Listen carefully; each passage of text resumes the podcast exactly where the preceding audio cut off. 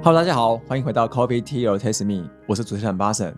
今天我们特别邀请到我们过去都没有邀请过的特别的组织，特别是在这个妇女性别这个议题上面，是我们过去都曾经没有去啊、呃邀请到的这个单位呢。那我们今天特别邀请到妇权基金会的副执行长黄宁祥女士来跟我们做分享，欢迎桑尼。Hello，呃，博君好，那还有各位听众朋友，大家好，我是妇权基金会的副执行长，我是 Sunny。好，最一开始啊，方不方便跟大家介绍一下父权基金会？你们的组织是在做什么事情？然后是什么样的一个组织？好啊，其实非常荣幸哦，因为刚刚听博君讲说，他很少邀请这个跟性别跟妇女有关的单位可以来上这个节目哈、所以个人也觉得很荣幸啊哈，能够到您的节目来介绍一下我们是一个什么样的单位。我们呢其实是一个 governmental NGO，就是政府成立的一个财团法人。为什么当时政府要用财团法人的形式来成立这样的一个组织？就是希望能能够有一定的弹性跟灵活度。就就是说，你在一些对外的连接上面，你可以有一个更灵活的角色。然后，台湾其实，在晚近这十几年来，我们在整个妇女的工作普遍受到整个政府的重视，所以在一九九七、一九九八年的时候，行政院就成立了一个跨部会的委员会，叫行政院妇女权益促进委员会。那这个委员会跟其他委员会的任务编组最不同的是，它的委员会是由部会的首长，还有民间倡议的 NGO 组织的代表，还有就是专家学者共同来组成，所以它是由这三方共同来做决策。哦，所以它最一开始在行政院里面的一个会而已。对，它一开始其实是一个任务编组，然后呢，这个任务编组因为它必须要有很多推动跟执行面的部分，所以就成立了我们基金会。那我们呢，其实跟行政院妇权会就是算是呃搭配的伙伴关系，就是它是属于一个跨部会的任务编组，但很多执行面的部分会放在我们基金会去做执行。就它是政策的一个讨论，讨论完的政策，它的很多执行面的部分会在我们基金会去落实、落地去做。所以我们在一九九八年成立的时候，主要推动的大概就是行政院那时候有一个实施方案，叫做对妇女的人身安全的一个实施方案。因为当时有像白小燕事件、彭婉如事件这样的一个人身安全事件，所以当引发当时是因为这些议社会的事件议题，促使了这个组织的产生。对，所以我们基本上应该是结合民间妇团的期待而孕育而生的。那也是民间的妇团呢，去促进让政府更加重视妇女的工作跟权益的问题。我们就在一九九九年成立了。那成立了以后，我们就用基金会的形式，希望能够去扮演政府跟民间的沟通的桥梁，就是一个政策的沟通桥梁，还有就是能够去扮演一个跟妇女跟性别议题有关的资讯跟资源的中心。所以我们的主要的工作就包含就是在整个国内妇女权益的一些相关的政策对话，还有一些呃政策的讨论，还有一些法令的检视，就是哪些法律可能会有这个歧视的问题，或是说有一些隐藏间接的歧视的问题，或是不公平的对待等等。像我们这么多年来，我们看到了台湾的性别平等工作法、性别平等教育法、民法亲属篇的修正，还有最近跟骚法的部分，对，其实这些都是属于就是在跟民间护团，我们在做这样一些法律的修正上面，跟性别跟妇女非常攸关的一些工作。那另外就是说，我们也会去担任一个资讯平台的角色，就国内的相关的，在推动跟国际相关的这些性别的统计啦、资料啦，对还有就是分析啦，还有就是开发一些教材、教具跟师资的培养等等。这些也是属于一个资讯资源的资料库，所以刚讲到一些法条，你们会常常要固定去审阅一些法条有没有性别的问题的。哎，应该是，说，因为我们成立已经二十几年了哈。早期其实我们大概就是以去检视台湾的法律，可是后来呢，大家知道说台湾其实有一个叫做《消除对妇女一切形式歧视公约》，这个是国际的，国际它在一九七六年就通过了。可是呢，我们呢其实后来把它国内法化，就是它也变成是国内的一个可以遵循的一个法律的依据。那我们也在国内呢举办了第一次的 CEDAW 公约的审查。那这个审查里面呢，其实就是责成各个部会，他必须要去检视，在他的所有的相关的法律里面有没有直接或间接的歧视。呃，什么是 C 夺公约？哎，就是消除对妇女一切形式歧视公约，它的名称很长，它就 Convention of 什么呃，啊简称就是什么什么，对对，简称 CEDAW 这样子，对对对。那这个公约呢，最近刚好要做第四次国家会议的审查，然后因为行政院已经成立了性平处，那这个性平处呢，它现在其实就是在负责跟各部会去做法令解释，去对应，就是说在审查里面，我们过去审查出来发现有需要做调整修正的，它的进度到哪里？哦，那我们现在的角色就是，我们会去跟各民间团体鼓励协助他们完成他们的平行报告。所谓的平行报告，就是说民间团体可以针对政府你哪些东西可能没有做好，或者说我又觉得我们可以做得更好的，我可以提出我的相对报告来这个会议当中去给政府参考。所以哦我们就是去收集民间的这个部分的报告，然后呢，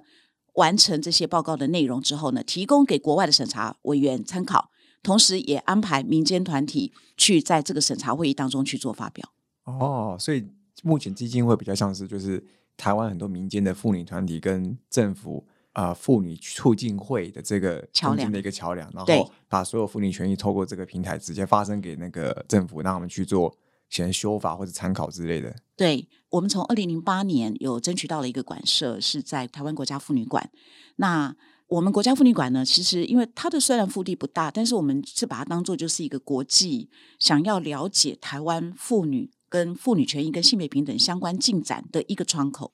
所以呃，它是一个博物馆吗？它算是一个资料跟资讯的一个展示的一个、一个哦空间。是那也可以透过这个空间呢，国外的友人他可以透过这个空间去了解台湾整个妇女的概况。哦，就是从过去一开始权益怎么样修法，然后一路到现在的状态对。对对，了解。那在最开始是什么样的一个机会会踏进妇权会这样的一个工作？然后在踏进来之后，你看到台湾这么长的一个演变，有什么样的一个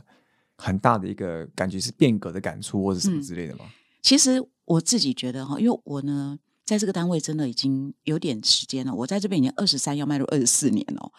其实算是一个很长的职涯。那但我当时其实没有设定我的职涯会有这样的发展，可是我现在非常感恩，因为我觉得说我这个工作，我觉得我被 empower 很多。我从毕业之后呢，就踏入了公部门，我做了五年的公务员，然后呢，在公务员的这个生涯当中呢，让我看到了整个公家机关的运作，还有就是说，我们看到了整个公务单位它要去推动政策可能的挑战跟困难。对，所以呢，从这个过程当中呢，我其实当时呢，我一直怀抱希望能够到 NGO，我从小就立志要在 NGO 里面服务。从小就有这个志向。对对对，我喜欢 NGO 的那个社会力，所以我就一直告诉你我要到 NGO 去。那刚好在一九九九年有了这样的一个机会嘛，就我们基金会成立了，所以我就觉得我一定要到民间来。那刚好又是一个可以衔接我们跟政府这样的一个角色。我觉得我自己刚好有政府的经验，然后我也可以到民间，可以了解更多民间的这样的声音。而且刚好又达成小时候的志愿。对，所以呢，我就觉得哇，那这真的就是太好的机会，所以我就到了这个单位来服务。那到了这个单位来服务的时候呢，我才发现说，天哪，我以前就是一个性别盲，所以性别盲就是从小到大，你没有觉得你的身边有任何人对你歧视，或者说你也不知不觉觉得说这有什么，这好像就是很正常啊。可是进入这个领域之后，你看到了很多那个先知先觉的妇女运动的前辈们，然后从他们的身上，从他们的倡议，从他们的各方面的一种热忱的展现，你就会被他们感动，然后你就会理解哦，原来其实人好像不是生而平等，可能还有很多隐形看不到的。就是过去可能一些好像惯性的东西，不知道是不平等，但是好像以为习惯，就觉得好像是很正常。对我举一个很简单的例子了哈，以前我觉得，因为我们我是我们家老大嘛，那我还有个弟弟，一对个妹妹。我从小都觉得说，我父母亲对我的教育并没有因为我是女生，好像重男轻女，然后就对我比较不好，或者是说资源比较没有给我。对我，发现好像没有哎、好像我爸爸我要做什么干嘛，他都没有什么特就别的意见就没。有这么乡土剧的感觉。对对对对对，连那个花系列肥皂剧那个都没有。对，所以呢，所以呢，我就觉得哎还不错啊。我觉得我父母并没有对我有这种古老的，好像对女性的这种刻板印象，女性对养教养的刻板印象，所以我没有感觉我有被歧视，或是说有被不平等对待。可是当我进入这个领域之后，我发现哎有一个很有趣的现象是，我弟弟呢，其实呢他在升学要念什么科系，他甚至他娶老婆的对象。甚至他将来的工作要怎么去选择，我父母亲都有很多的意见。所以呢，我就发现说，在这个这种家庭的关系当中呢，有一种很有趣的文化是，父母其实还是望子成龙的。他对于女性呢，他没有太多的期待，他觉得你只要呢健健康康的嫁个好人，他就觉得很 OK 了。你不需要有太多的发展，不用太多的成就，也不用去承载太多。可是对男性来讲，他其实相对来讲，他的包袱是比较重的。所以这个也是一某种不平等，就是被管太多，好像就是他好像就是比较有。对，所以我我就觉得说，我进入之后，我就发现说，男性跟女性，他其实都必须要在这个社会文化当中重新去、重新去理解，然后重新去解构之后，再重新去建构他自己。可是我感觉他管比较多，好像比较不好的感觉啊。也不是比较不好，就是说他可能在他的人生的决定当中，他会受到的干扰比较多嘛。那这个也是一种我们看到的，比较比较自由，不干扰比较好啊。对对，不干扰比较好啊。所以我会觉得说，我比较没有被干扰啊，我就是一直都是朝着自己的意志去行动。可是这个背后其实是因为他对你没有很大的期待哦，你知道吗？所以这个是这是一种对。所以普遍来说，就是女性为什么我们后来发现说，女性在在做这个。所谓玻璃天花板效应，哈，对，有一种是因为在这个企业主管里面呢，高阶主管认为他当一个男性跟女性可能他们的这个资历可能各方面都相当的时候，他可能潜在意识里面他会先优先把住男性，会觉得说，哎，男性可能比较不会有这种照顾的问题啦，或者说比较不会常请假啦，或是什么什么的，他会有很多刻板印象。那这是一种，就是说女性可能会因此受到一些一些间接的这个部分的压制的部分，对。这所谓的玻璃天花板，但是另外还有一种，我们也注意到一种现象是，女性她对于这种自我成就的追求，还有就是说自我肯定的部分，某种程度对于她在整个她的家庭的养成也好，或是说社会上面的期待也好，好像对女性也比较相对来讲的那种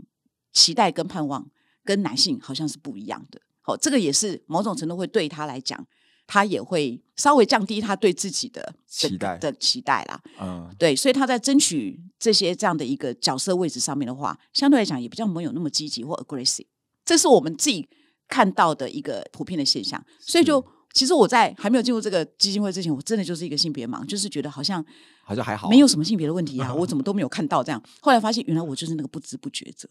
然后呢，因为那些先知先觉者呢，他们其实已经。从很多那个活生生的案例当中看到了，就是被不平对待案例，所以他们很勇敢的去去捍卫。那我也从这个过程当中感受到了这种热情，然后也意识到，就是说，哎，我们应该怎么样去从人的角度回归到人的思考？每一个人他都是独一无二的个体，他怎么样都能够被平等的对待，而且他都能够在这个社会上面能够去发展他自己的潜力，而不是。所谓的形式上的平等，就是我都给你们一样的对待，那个其实就不是真的实质的平等。就好像我们很多的政策定下去都没有排除嘛，谁任何年龄、任何性别都可以来运用。可是你实际上去看那个统计结果，你就会发现，真正来用的人，绝对都是可以掌握资讯的，而且比较有有能力的，他才能够去掌握到这些讯息，然后运用这些资源。可是对于那些一直没有办法掌握到这些资讯跟能力的人，我们要怎么样能够看到他们，然后要怎么样去做出这样的一个差异化的措施，那个才是真正实质的平等。就是要真的要做到所谓齐头平等，就是有一些可能比较不足的部分，你要用一些政策或用一些补助方式去弥补它，让它最一开始跟一般人的平等是齐头是一样的。就是让能能够去感受到，就是说他其实在接近这些。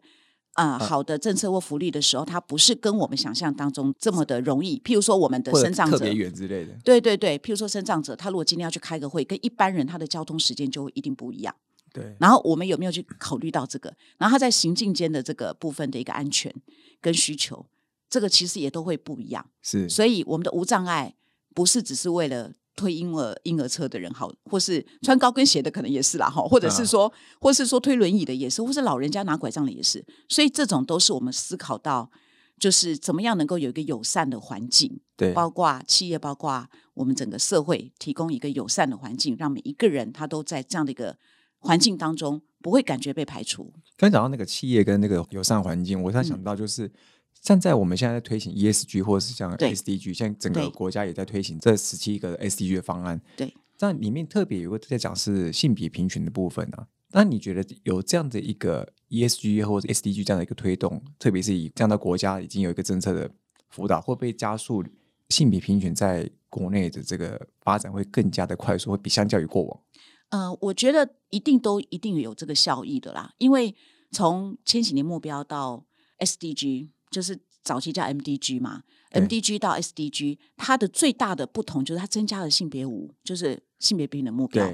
另外呢，它还增加了第十七，就是公司伙伴关系。对就这件事情可能不是只有公部门来做或私部门来做，它一定是一个伙伴关系的合作。那另外呢，它也增加了性别五，可性别五那个 Go Five，Go Five 就是 for 性别平等的这个部分的目标。那我一直觉得说，这个性别目标五，它绝对不是只是单独存在这个五，它一定会跟其他的目标是一种合作的关系，或者是说融入的关系。譬如我们随便讲，就是说，嗯，水资源保护，我们看到在这个水资源里面，还有环境的这个部分的议题上面，你真的去看投入这个领域的性别比例，或是说，其实我们有所谓的女性生态生态女性主义。感觉有好点绕口。哦，对，生态女性就是你会发现说，哎，为什么女性好像投入这个环境的议题，好像关注上面比男性高？其？其实这个可以从几个面向来看。女性呢，她本身可能是生产者。好，你看很多在那个我们的你说在小农小农，或者是说在一般的这种采呃采集嘛 rural we- 对对对都有，就是在那个乡村或者是说农村地区，你去看看哦农村的女性，最多。你去看对农村的女性呢，她在做什么事？其实我们做过一个，就是农村女性她的时间运用调查，发现说，哇，这个农村女性真的太忙碌了吧？她呢要负责，可能要负责去每天要做很多的这个主食的部分，要照顾家里，要去做三餐，然后呢，她还要再去农忙的时候要去协助，包括你刚刚讲的。采茶、金得，这个也是女性为主，对不对？然后呢，她还要呢，这些农作物如果过剩了，她还要去帮忙去做这个再制，好、让它不要浪费。要能去腌它晒干。对对对对对对对，啊就是减少这个浪费。所以其实他们连自己的时间都非常非常非常的少。好，男性这次讲好像有点刻板印象，就我们还看到农农间男性可能还有啊男性是时间。出劳力居多了，对对对对花完了。对你有没有看到那个谁吴念真不是有一个很有趣的影片，就讲说，哎，查波郎弄底下开杠林得有没有在那个农间里面，啊嗯查波郎都在什么努力的在那边什么，就是那个其实这是一个很真实的一个画面，就是说可能在农闲的时候，对，对女性来讲，她没有农闲的时候，她基本上呢，因为大部分的照顾责任还是落在女性身上。她除了要喂养牲畜，她可能还要养鸡、养鱼、养猪，然后呢，她还要再去煮食，然后还要农忙，还要带队，然后还可能还要照顾公公婆婆、照顾小孩。所以说，其实她为什么会对环境的议题特别的感触，就是因为她可能是生产者，她也可能是消费者。